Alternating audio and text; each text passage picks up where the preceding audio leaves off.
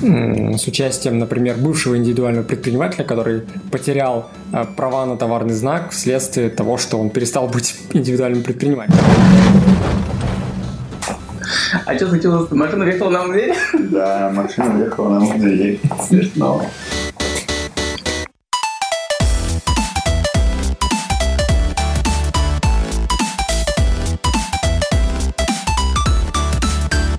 Всем привет! Это подкаст Копикаст. Мы говорим об интеллектуальной собственности, обо всем, что с ней связано. У микрофона Виктор Горский-Мачалов. И Антон Индрисяк. Мы записываем этот подкаст во второй раз, потому что в наш офис врезалась машина.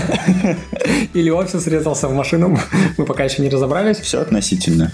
Да, и мы остановились на самой скучной части записи, решили записать все сначала и повторить скучную часть. Про что мы сегодня говорим? Сегодня мы будем устраивать познавательный контент, хихоньки и хахоньки закончились, и сегодня будет постановление пленума от 23 апреля 2019 года номер 10, которое мы уже успели частично обсудить в апреле. По горячим следам, по товарным знакам обсуждали, а сегодня поговорим о так называемых общих положениях. Это процессуальные вопросы, общее положение части 4 Гражданского кодекса, положение о распоряжении исключительным правом и положение о защите исключительного права. На самом деле мы сейчас в первый раз будем обсуждать это постановление, потому что тогда мы обсуждали только проект постановления, который мы откопали в секретных архивах да, зоны но, 51. Но, соответственно, там мало чего поменялось, поэтому а, если вы захотите ознакомиться с нашим мнением по поводу нового пленума в части положения товарных знаков, вы можете послушать наш предыдущий подкаст, и он все еще невероятно актуален. Это, если вы слышите какие-то звуки, то это нам чинят дверь, в которую въехали. Приступим к комментированию постановления. Я предлагаю очень мало внимания посвятить процессуальным вопросам, потому что это достаточно скучно и никому не интересно. Да и ничего нового, прямо скажем, Верховный суд там нам не сказал. Опять-таки, мы пропускаем самые неинтересные куски и большую часть кусков, потому что все это можно узнать в законе. В 25 пункте Верховный суд делает полезное разъяснение, которое касается длящихся нарушений, которые э, очень чисты именно в сфере интеллектуальной собственности, и говорит, что когда мы пытаемся решить вопрос о том, какое законодательство применяется для спора о длящемся нарушении, то пусть это будет момент обнаружения этого длящегося нарушения. То есть, если вы 1 февраля обнаружили, что происходит нарушение длящееся, то применять законодательство, которое действовало на этот момент.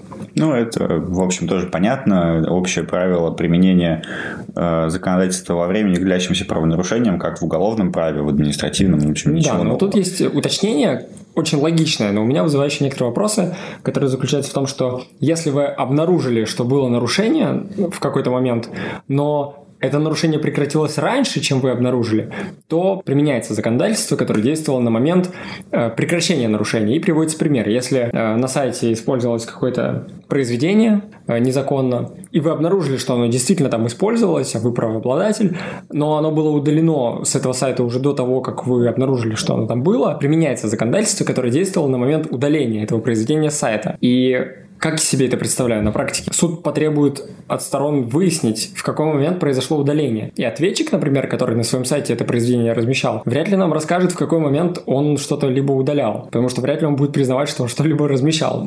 И как истцу доказать, что в этот, а не в другой момент, если ему важно, какое законодательство применять, произошло удаление? То есть тут даже не столько истцу важно, какое законодательство применять, сколько суду, потому что в противном случае это будет незаконное решение. И я вот только сейчас понял, в чем на самом деле глобальная проблема, потому что сначала я прочитал и такой думаю, ну ладно, суд запросит, суд обяжет ответчика представить доказательства, которые имеются только у него в распоряжении, и их ниоткуда больше достать нельзя, такая процессуальная форма имеется. Но получается, если ответчик представит доказательства того, что он удалил какую-то спорную информацию, то это неминуемо приведет к тому, что ответчик представит против себя доказательства того, что там эта информация использовалась. И это, соответственно, уже как-то нарушает принцип состязательности. С другой стороны, если в процессе процессе, когда необходимо определить законодательство и определить момент удаления, истец представит достаточные доказательства того, что объект использовался на сайте, и у суда не останется сомнений, у ответчика не останется никаких инструментов для того, чтобы оспорить этот факт, то суд, наверное, уже может и обязать ответчика такую информацию предоставить о, о времени удаления. Но, опять же, тут надо думать в каждом конкретном случае, потому что это может привести действительно к нарушению принципа состязательности. Ну и, опять же, можно ведь э, привлечь каких-то третьих лиц, типа провайдера хостинга или информационного посредника, если он имеется, э, которые уже, соответственно, по своим каким-то данным архивным смогут установить время удаления. И, наконец, мы переходим к следующей части, которая называется «Общие положения», части 4 Гражданского кодекса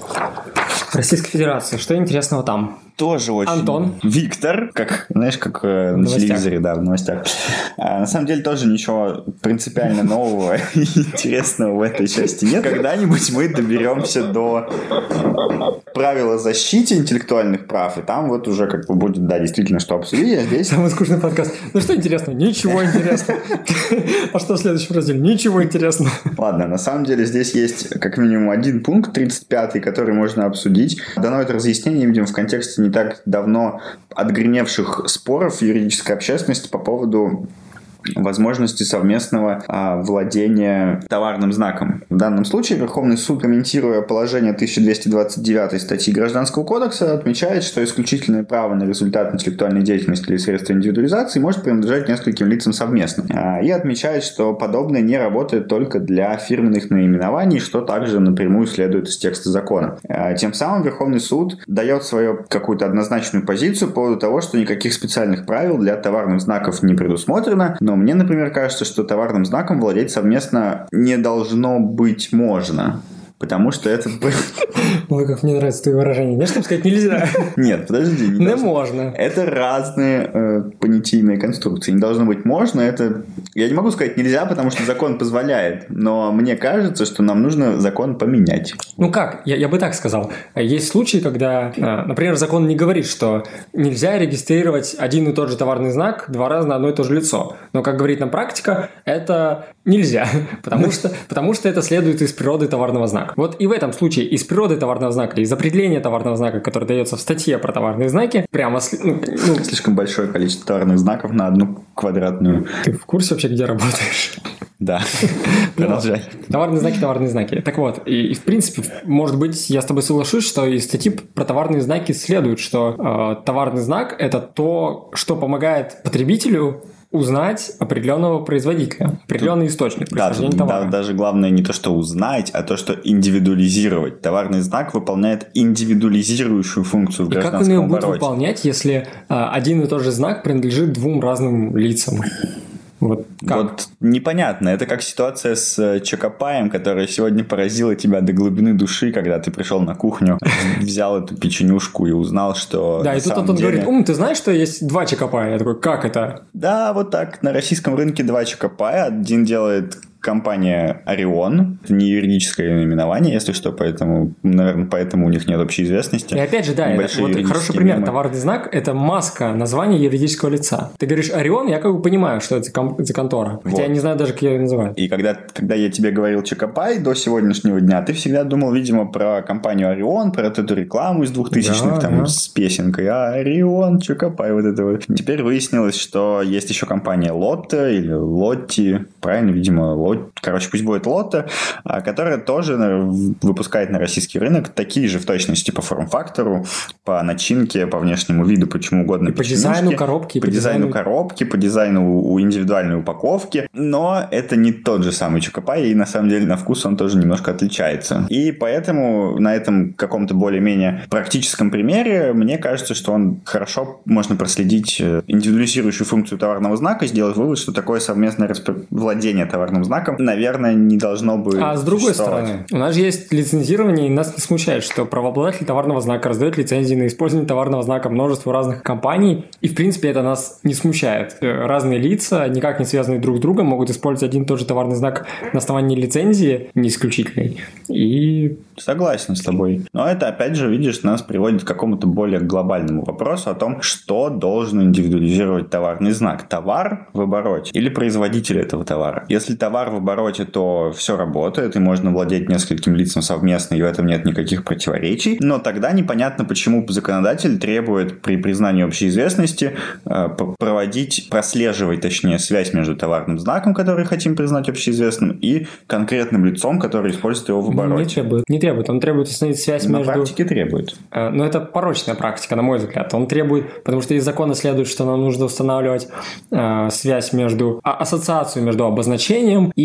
товарами, которые происходят из некого определенного источника. Но нет буквального требования, что надо знать наименование этого источника. Я думаю, что было бы бредово требовать знать от обычного потребителя, как называется юридическая компания, которая известна под брендом Орион. Вот я без понятия Ну вообще. вот поэтому Лейс, кстати, не получил общеизвестность. И это неправильно. И мы об этом говорили в предыдущем подкасте. Ой, Сегодня останавливаться не тема. будем. Но я хочу... при- Послушайте предыдущий подкаст про общеизвестность, вы все поймете. Вот на самом деле, и когда мы говорим про обычные товарные знаки, и говорим, а, как нам понять, что есть сходство до степени смешения, есть такой традиционный критерий, что сходство до степени смешения бывает тогда, когда потребители, увидев два эти сравниваемые товарные знака, товарные знаки, могут подумать, что эм, Что они относятся к одному... к одному про- источнику происхождения, то есть к одному производителю. То есть все-таки товарный знак это маска не товара, а маска производителя. Ну, это исторически так работает, что каменщики, как э, в своем материале рассказывал Игорь Невзоров, каменщики, которые в древности строили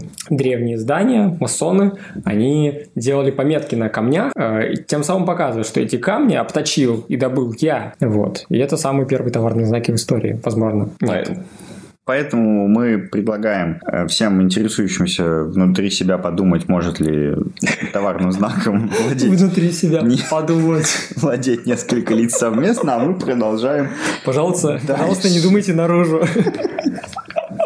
Дальше из интересных пункт 37 постановления пленума, который говорит нам, договор, предусматривающий отчуждение, кстати, мы перешли уже постепенно к следующему разделу а, распоряжения исключительным правом, чтобы вы понимали, сколько всего интересного было в предыдущем разделе. Договор, который предусматривает отчуждение исключительного права, и в это же время стороны определили, что какие-то ограничения на это отчуждение, то есть срок там или территорию, может быть переквалифицирован и, точ- скорее всего, будет переквалифицирован судом в случае спора на э, лицензионный договор. То есть правовая природа отчуждения не предусматривает каких-то ограничений. Это понятно, логично, проистекает из абсолютно правовой природы э, права исключительного. То есть никаких ограничений у обладателя этого права быть не может по аналогии с правом собственности на какую-то вещь.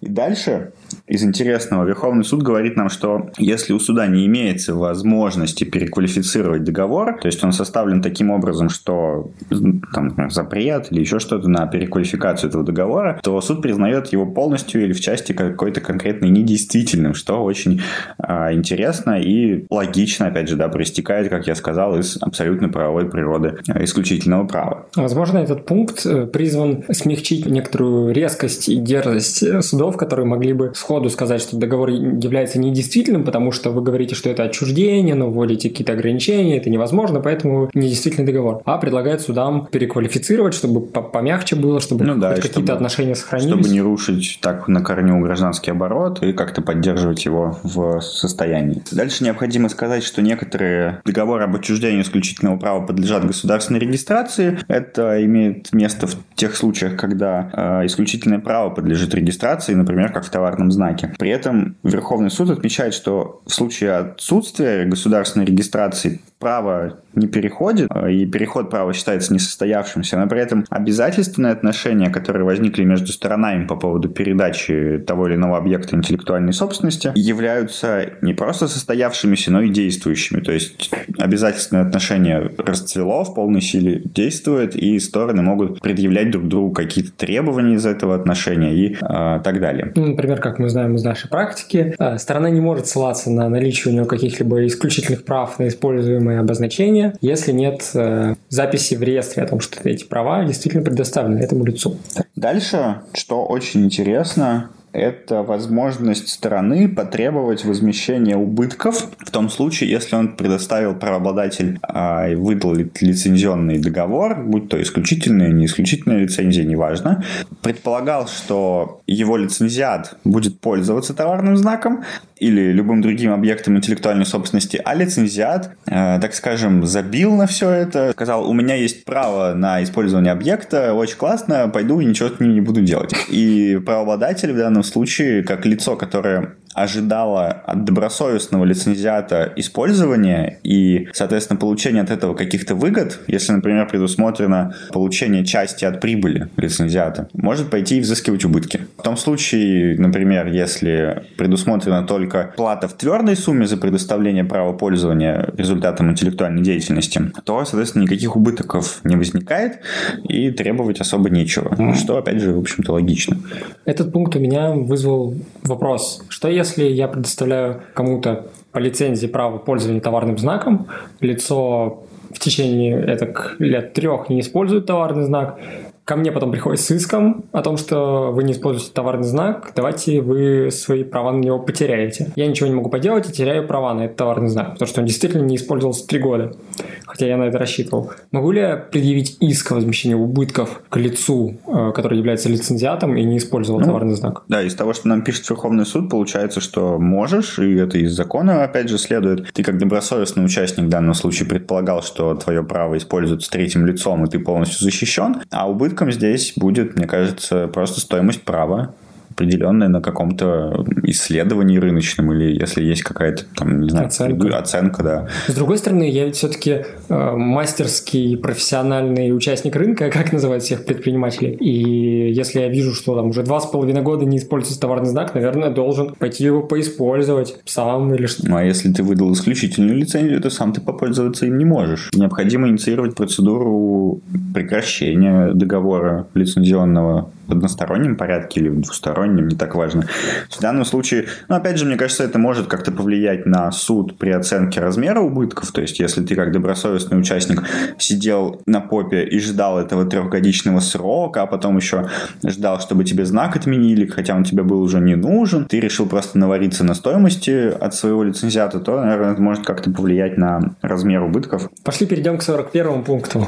Я уже давно Ой, да, 41 пункт – это очень интересный пункт, котором Верховный суд нам говорит, в принципе, понятные базовые вещи, пытается как-то объяснить э, природу обязательственных и абсолютных отношений между участниками. И говорит, что если два лица, лицензиат и лицензиар, заключили соглашение об использовании того или иного объекта, и лицензиат нарушил исключительное право путем использования тем способом, который договором не предусмотрен. То есть, например, если у тебя, допустим, у тебя, хотя это не так, есть права на товарный знак копикаст, угу а, и ты кому-то передаешь по лицензии, а товарный знак зарегистрирован для таких услуг, как а, ведение классных подкастов и на, например, на сигареты. Да. Сигареты Копикас.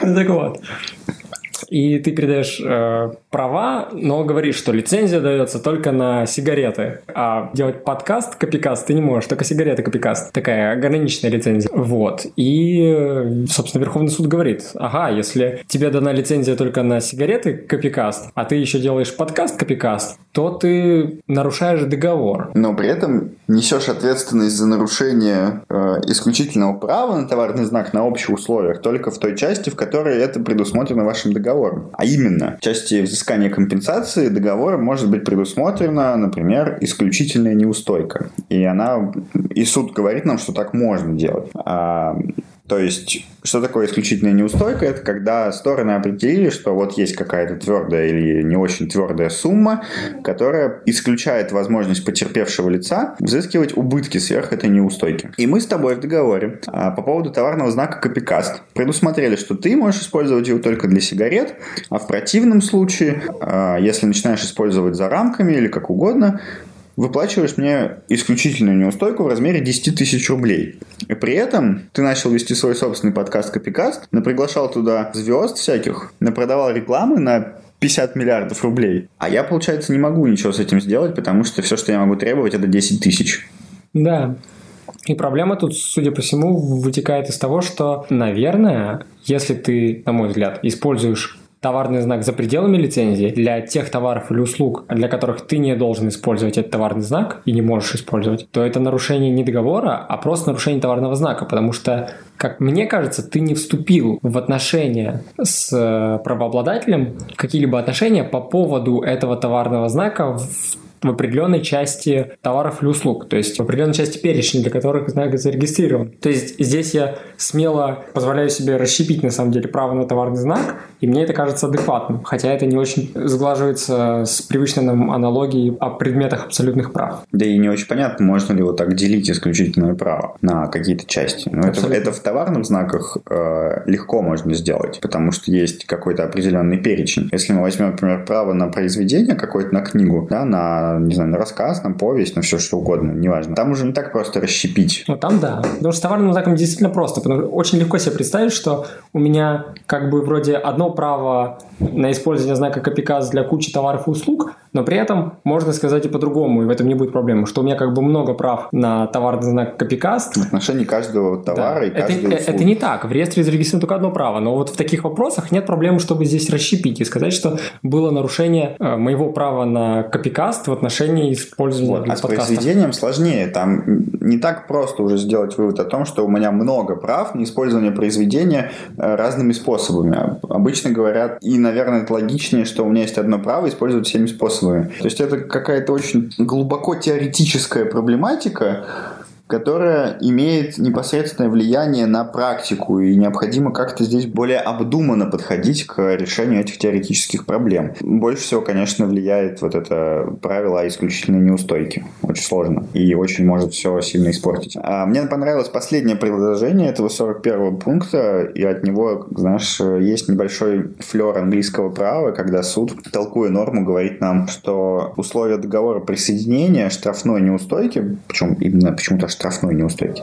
Потому что, видимо, она самая страшная и может взыскиваться вместе с убытками. Угу. Так могу себе это представить. А, эти положения договора присоединения не следует учитывать, если лицензиат поставлен в положение, существенно затрудняющее согласование иного содержания соответствующих условий договора, что как бы нормально и проистекает из общих правил о договорах произведения. Но Верховный суд нам пишет, э, поставлен ла в силу явного неравенства переговорных возможностей. Очень хорошая словесная конструкция. Так такая правовая. Но это так просто.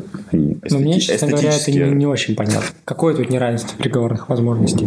Понятное дело, что если я лицо, которое присоединяется к договору присоединения, у меня действительно не так уж и много возможностей для переговоров. Но предполагается, что не нравится, не присоединяйся. Ты же не потребитель, который действительно вынужден присоединяться, а ты предприниматель. На свой страх и риск здесь, делаешь. Здесь, мне кажется, имеет э, ситуация гипотетическая такая, типа ты ИП, э, продаешь диски и идешь просить лицензию на продажу дисков к условному Стасу Михайлову. Почему Стас Михайлов? Потому что Конституционный суд по такому спору высказывался, а не потому, что что-то вы там себе могли подумать. Э, и ты явно слабее, чем этот Стас Михайлов, потому что он может разрешить тебе, а может не разрешить, и для него это вообще не так важно, потому что ты маленький э, предприниматель, а для тебя это вся жизнь, потому что ты живешь за счет продажи этих дисков.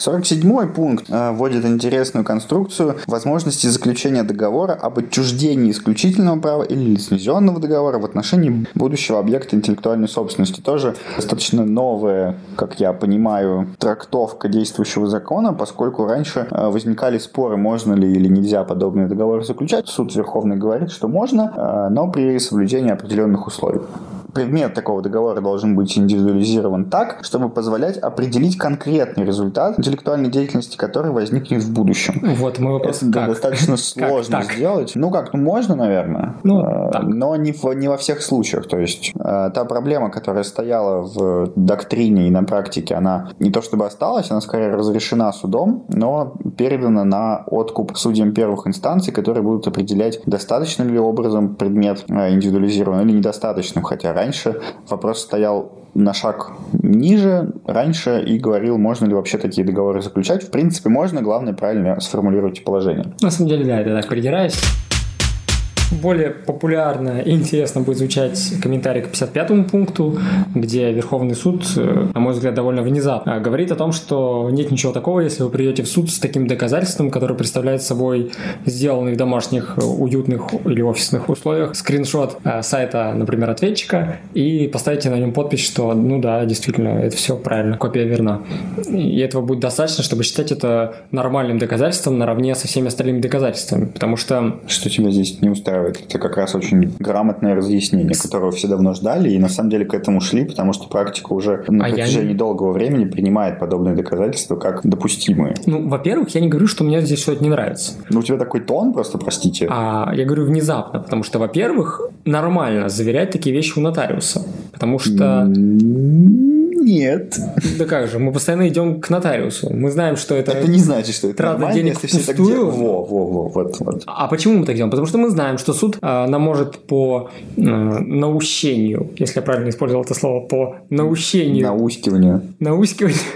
Наускиванию. Наущению наускиванию. Если ты про змею, ее наускивают. По наускиванию другой стороны, э, суд-то может сказать, что, знаете, этот скриншот сделан вот вами непонятно как, а ведь это ЭВМ, простите, и там интернет, и можно менять все, и мы вам не очень доверяем. А вот, и, простите, на каком основании вот так суд просто может взять и не довериться доказательству, учитывая, учитывая, что оно заверено лицом, получившим этот скриншот. Если у вас есть какие-то возражения, пожалуйста, заявляйте о фальсификации доказательств, устанавливайте это все в экспертном порядке, сколько угодно, и тогда уже суд может посчитать это доказательство недостоверным. А так просто э, делать какие-то выводы в пользу, видимо, стороны, которая просто голословно заявляет о том, что это подделка, э, это неправильно и противоречит принципу состязательности, о котором мы с тобой только что говорили. Ну, с другой стороны, это адекватная позиция любого адекватного суда, который живет в реальном мире и знает, как происходят там дела в сфере компьютерных технологий, когда все можно легко поменять. Хотя это так себе аргумент с моей стороны, я имею в виду, что позиция внезапная, потому что э, есть крепкие и довольно устоявшиеся в практике позиции, которыми руководствуется и суд по интеллектуальным правам, согласно которым сам по себе скриншот, сделанный своими ручками, а не нотариальными ручками, он как доказательство, конечно, примется, и отказать его принятии нельзя, но при оценке необходимо учитывать, что сам по себе э, этот скриншот достаточным доказательством быть не может, и э, сам по себе предоставить полностью достоверные достаточные сведения не может. Я даже два раза повторил одно и то же, чтобы подчеркнуть тот посыл, который нам дает судебная практика. И поэтому, когда Верховный суд говорит, что да ладно, скриншотите сколько хотите, и нам не нужен больше нотариус,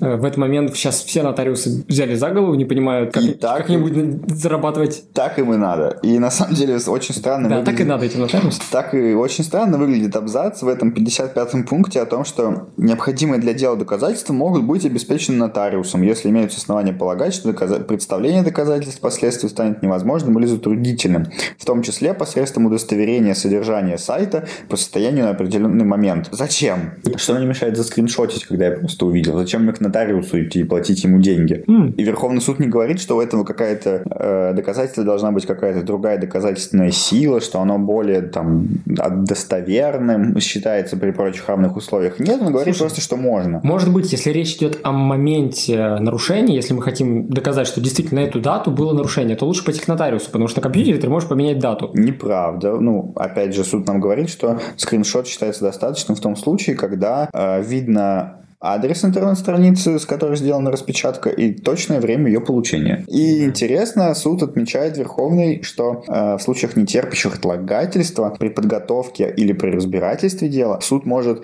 сам осмотреть э, определенный ресурс информационно-телекоммуникационной сети э, в режиме реального времени. То есть э, мы можем попросить суд зайти на конкретный сайт, и суд сам берет, открывает свой ноутбук, вводит адрес, заходит, смотрит, о, да, действительно, товарный знак. Вообще, это не очень характерно для арбитражных судов, потому что вот в суде общей юрисдикции такое часто прокатывают, типа, уважаемый суд, я принес ноутбук, давайте сейчас посидим в интернетике, мы ждем, когда загрузится браузер.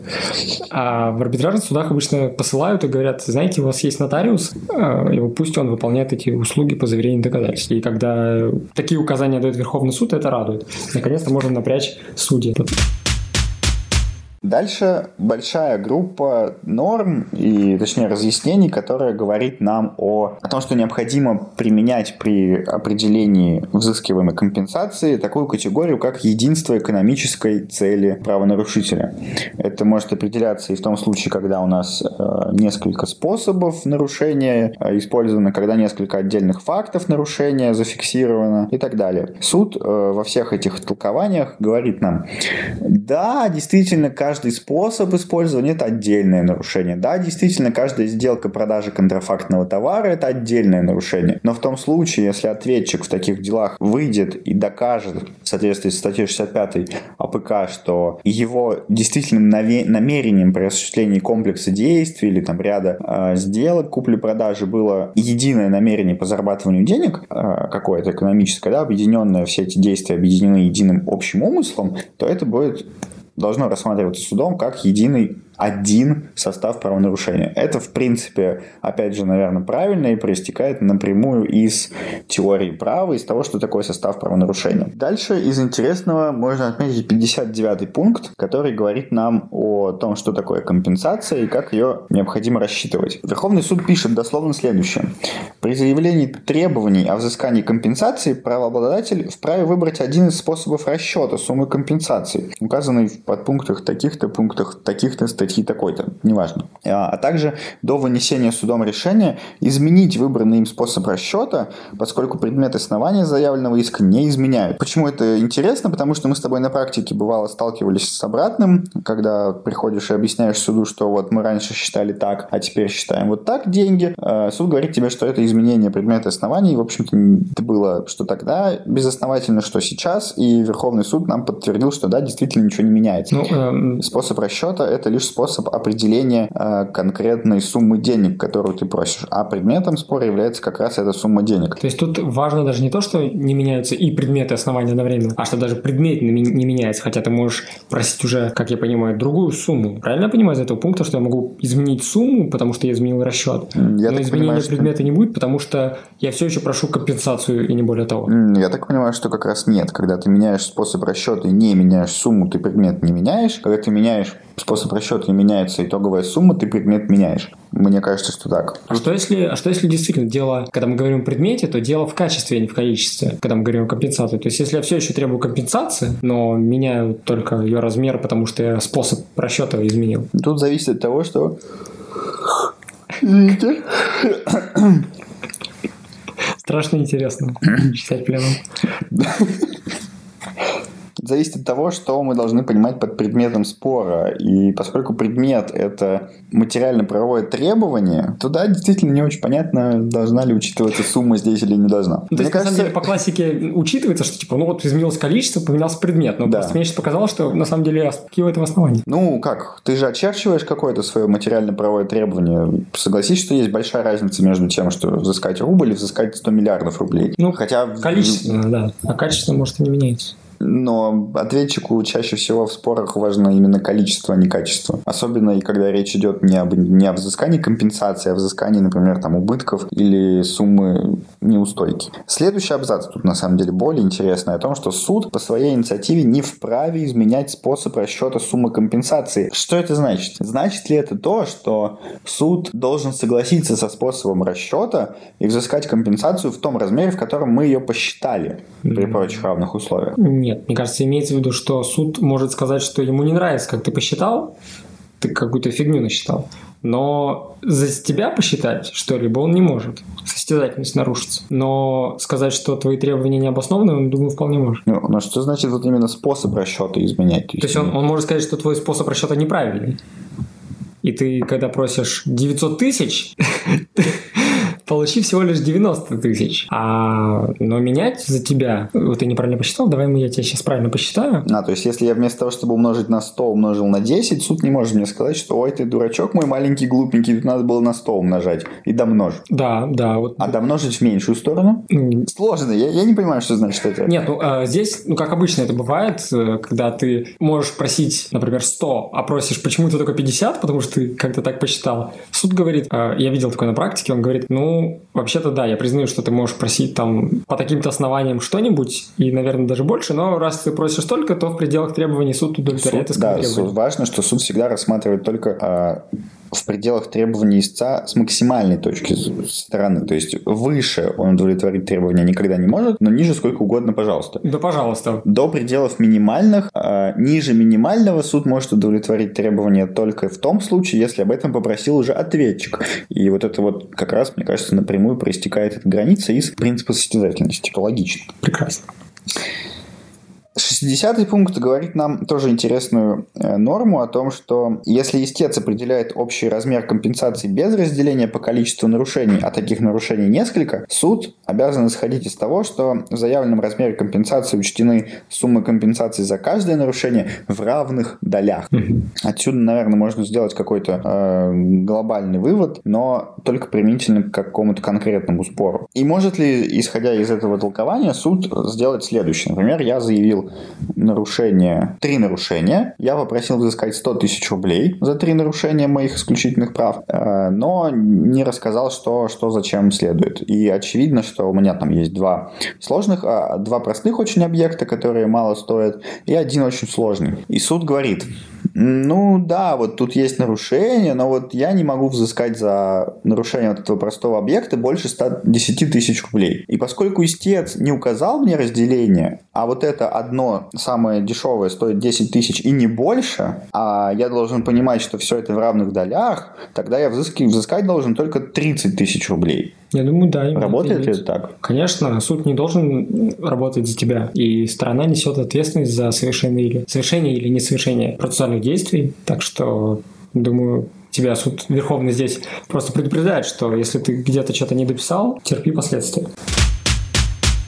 Возвращаясь немножко назад к тому, что мы говорили о единственном намерении нарушителя, суд, Верх, Верховный суд говорит следующее, что при рассмотрении первого дела о взыскании компенсации в твердом размере, то есть от 10 тысяч до 5 миллионов рублей, суд должен определить сумму компенсации соразмерную нарушению в целом. И это, в принципе, проистекает из того, какую позицию Верховный суд занял, но у меня Вопрос в связи с этим. Не провоцирует ли таким образом Верховный суд взыскивать компенсации в твердой сумме сразу в размере 5 миллионов рублей, что обязательно влечет увеличение судебных издержек, что плохо. То есть я как правообладатель то есть я, как правообладатель, прихожу в суд и прошу взыскать компенсацию в твердой сумме. Я не знаю точно, насколько денег нарушены мои права, но я могу предположить, что намного. И поскольку это единственное намерение ответчик может доказать, я могу сильно облапошиться, попросив 10 тысяч, как это обычно делают, или 50 тысяч рублей. То есть я пришел, я обнаружил партию носков с э, моим товарным знаком и попросил 10 тысяч, ну потому что, ну, я купил один носок. А потом выясняется, что партия товаров составила миллион пар в процессе рассмотрения. А я уже попросил 10 тысяч. И суд мне скажет, ну, раз попросил 10 тысяч, а мы установили партию миллион носков, то вот как бы вот вам за все нарушение 10 тысяч. И я как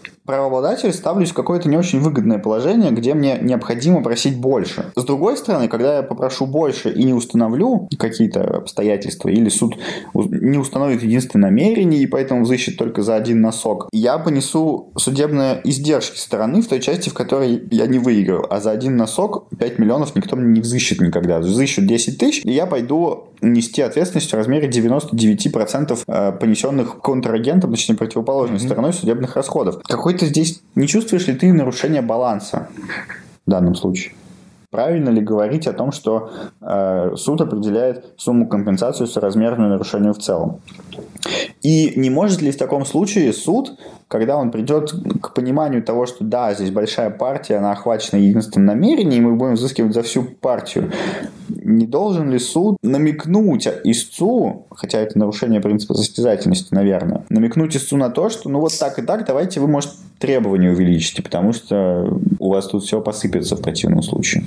А требования увеличить я не могу, потому что я должен направить судебную претензию. Тогда мне, получается, на судебных претензиях выгоднее всегда писать 5 миллионов, потому что, как мы знаем, после претензии попросить меньше можно, поскольку она будет охватывать этот объем исковых требований, а попросить больше уже нельзя. То есть надо направить новую претензию, а, а подать новый иск, которому, если мы будем рассматривать это э, взыскание компенсации в разных размерах как один предмет, мы не сможем подать такой иск, потому что он уже был подан ранее. В общем, большое количество вопросов к этому разъяснению.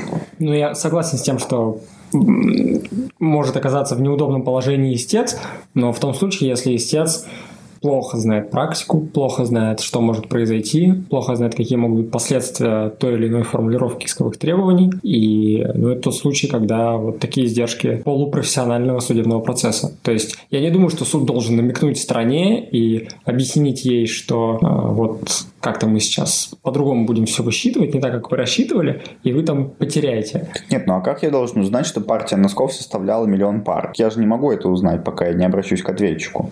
А, если... а он никогда мне не скажет. А потом я найду еще один носок, он придет и скажет, ой, вы знаете, это та же самая партия, единство намерений. Но если ты не знаешь, то что ж ты иск предъявляешь? Логично. Но опять же, здесь есть вопрос к тому, а, как Верховный суд пишет про это единство намерений. Он переводит пример, партию или серию товара, что вызывает ряд вопросов, на практике может вызвать точнее. Но, опять же, должно, мне кажется, толковаться вот примерно в лоб. Типа, а, партия с конвейера сошла, вот у нее есть номер партии, там первый, и вторая, это уже новый акт волеизъявления, это новое действие с новым намерением. Хотя оно точно такое же намерение, как было предыдущее, но оно новое. И поэтому э, нельзя, наверное, говорить по общему правилу, что вот миллион нос, пар носков – это одна партия. Так, так не бывает, так не работает ни одно производство.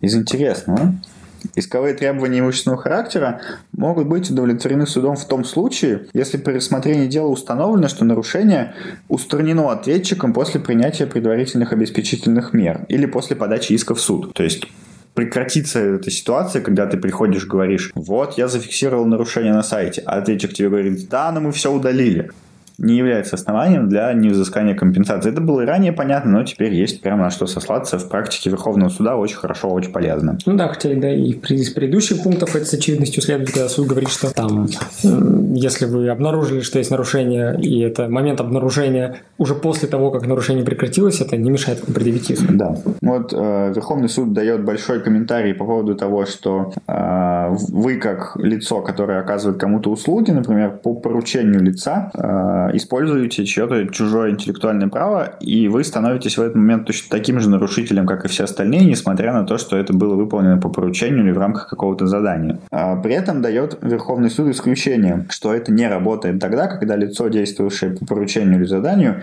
не знало и не должно было знать о нарушении исключительного права правообладателя. Это очень такая интересная концепция, которая, в принципе, рушит, наверное, всю логику этой нормы, потому что, ну, обычно лицо, которое работает работает по поручению или заданию, никогда не знает о том, что она нарушает чьи-то права и не должно, наверное, об этом знать, если речь не идет только о товарных знаках. Либо мы должны как-то по-другому оценивать эти ситуации и говорить, что вот, я индивидуальный предприниматель, вы пришли ко мне с заданием напечатать книгу, а покажите-ка мне какие-нибудь доказательства того, что вы автор или вы правообладатель. Так, что ли, должно работать? Ну, какое-нибудь соглашение о заверениях и гарантиях в договоре между исполнителем и заказчиком должно быть, мне кажется, которое покрывает риски. Мне кажется, что заверение о гарантиях, оно не исключает ответственности в данном случае. То есть, например, с тем же самым товарным знаком. К тебе пришло лицо, которое незаконно использует чужой товарный знак, и заверило тебя, что использует законно. Но ты же можешь зайти в любой момент в реестр и посмотреть, что это лицо явно использует незаконно, потому что у него нет лицензии, и он не правообладатель. Вот с реестрами можно, наверное, благодаря... Да, с товарными знаками, потому что они есть в реестрах, ну, можно с так также.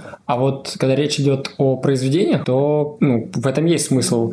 Я заменяюсь, печ... занимаюсь печатанием книг, ты мне приносишь текст, скажи, говоришь, распечатать в миллион экземпляров, и мы с тобой договариваемся, что все риски по поводу исков э, о нарушении исключительных прав перекладываются на тебя. Ну, в этом случае, как правило... Ну, это какое-то странное соглашение, которое исключает таким образом солидарную ответственность там, где истец имеет на это полное право. Получается, вы своим соглашением вмешиваетесь в права и обязанности третьего лица. Не, не, ну, скорее всего, мы просто говорим о регрессии. Ну, о регрессии нам и Верховный суд, кстати, очень много говорит, но ничего нового, опять же... Опять же, да, есть некоторая несостыковка в том, что э, материально, с точки зрения материального права мы говорим, что этот индивидуальный предприниматель, который печатал миллион книг, он не ответственен, не ответственен, не ответственен, но с процессуальной точки зрения иск к нему можно предъявить. Предъявлять, предъявлять. Нет, мне кажется, что как раз это заверение об обстоятельствах э, при отсутствии иных доказательств того, что у тебя были основания полагать, что это лицо правообладатель, как раз не снимает с тебя материально-правовую ответственность в той формулировке, в которой нам говорит Верховный суд, а именно не знал и не должно было знать о нарушении прав.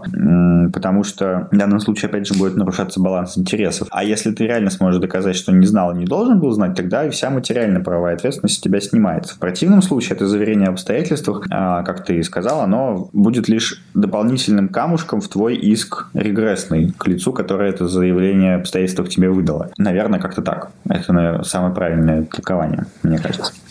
Дальше есть пара моментов о том, что в, каком э, пункте? в 75-м и 76-м э, есть такие специальные способы защиты права, как уничтожение, изъятие из оборота контрафактных материальных носителей и изъятие из оборота уничтожение орудий и оборудования, которые производ... используются для создания контрафакта. Эти нормы существуют в Гражданском кодексе давно и используются на практике, но меня удивила сама формулировка, с которой Верховный суд подходит к комментированию. Он говорит, что решение об изъятии из оборота принимается судом в случае, если установлено наличие контрафактных носителей или, соответственно, оборудования. И дальше следующее. А, при отсутствии соответствующего заявления обладателя исключительного права, то есть требования в исковом заявлении, данный вопрос должен быть вынесен на обсуждение сторон. Угу. В 75 пункте и данный вопрос выносится судом на обсуждение сторон в 76-м.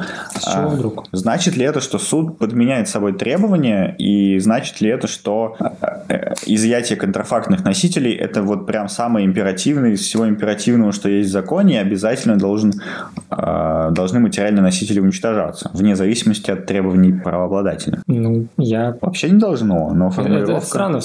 То есть, стоп, я, не, я как истец не предъявляю этого иска, не выражаю интереса в этом, ограничиваю свои требования каким-то образом, а суд говорит, нет, может быть, все-таки хотите, может быть, обсудим стороны, что вы Ответчик скажет, я вот против. С чего вдруг? А истец скажет, да, да, конечно, за. Я, конечно, до этого про это не думал, но суд спасибо. Ну, это странная формулировка, я согласен, но, может быть, таким образом государство в лице Верховного суда хочет э, искоренить... Недобросовестную конкуренцию. Искоренить контрафакт. Ага, ну вот если государство что-то хочет, противно... оно действует в лице Федеральной антимонопольной службы, если не нравится контрафакт. Нет, прости, антимонопольная служба не занимается конкретно контрафактом, ну, она занимается Недобросовестной конкуренцией. Да. Да. И вот, вот... Контрафакт это не обязательно в конкурентной борьбе. Не обязательно, но это одно из проявлений, как мы знаем. И если государству не нравится недобросовестная конкуренция путем незаконного использования товарных знаков, а это дело государства и Федеральной антимонопольной службы, но не суда, который сейчас занимается рассмотрением исключительно сугубо частного иска. Я понимаю, когда суд что-то выносит на решение сторон, как, например, вопрос о привлечении третьего лица, потому что третье лицо имеет свой собственный интерес, и оно не может высказать э, свое мнение в данном случае, пока оно не привлечено, и поэтому суд выносит э, на обсуждение сторон, привлечь нам третье лицо или нет. Со всеми Но при этом суд самостоятельно привлекает третье лицо в тех случаях, когда это необходимо. Да, да, то есть он может что-то делать по своей инициативе тогда, когда, мне кажется, кажется... Или экспертизу может назначить по собственной инициативе, несмотря на состязательность. Ну, здесь... А, Но здесь другой вопрос. Здесь скорее экспертиза нужна для правильного рассмотрения дела, а изымать и уничтожать контрафакт нужно для каких-то других сугубо материально-правовых последствий. Ну, как бы да, спор может быть разрешен верно, а вот какие способы защиты ты хочешь использовать, это сугубо личное дело, я думаю. Да, ну и последние пункты, которые нам э, Верховный суд подарил в части защиты исключительных прав, касаются интернетиков всеми нами с вами любимых. Это 77, 8 и 9. А, там сначала Верховный суд говорит нам об ответственности информационного посредника. В очередной раз акцентирует внимание на том, что информационные посредники несут ответственность при наличии вины э, в, в противоречии с действующим основным правилом о безвиновной ответственности в, гражданском, э, в гражданских правоотношениях. А далее, соответственно, Верховный суд отмечает, что э, владелец сайта является лицом непосредственно использующим соответствующие результаты интеллектуальной деятельности, а если владелец сайта продает этот, ну, сдает в аренду, грубо говоря, сайт третьим лицам, является так в этом случае владельцем, э, информационным посредником, он должен сам это все доказать. И суд оценивает ряд э, фактических обстоятельств, а именно, получает ли он с этого деньги, вносит ли владелец сайта изменения в информацию, которую представляет, для того, чтобы определить, действительно ли является он информационным посредником или нет. Вот. И вводит также Верховный суд так в невзначай презумпцию того, что владельцем сайта является администратор доменного имени, адресующего на соответствующий сайт. Ну, не то чтобы вводит презумпцию, он просто толкует закон, который уже есть об информации, информационных технологиях защите информации, но э, теперь удобно ссылаться прямо на позицию Верховного суда, потому что раньше были некоторые вопросы по этому поводу. Наконец-то мы закончили. Честно говоря, это не было чрезвычайно увлекательно. Я ожидал большего от этих целых четырех частей пленума. Потому что познавательный контент.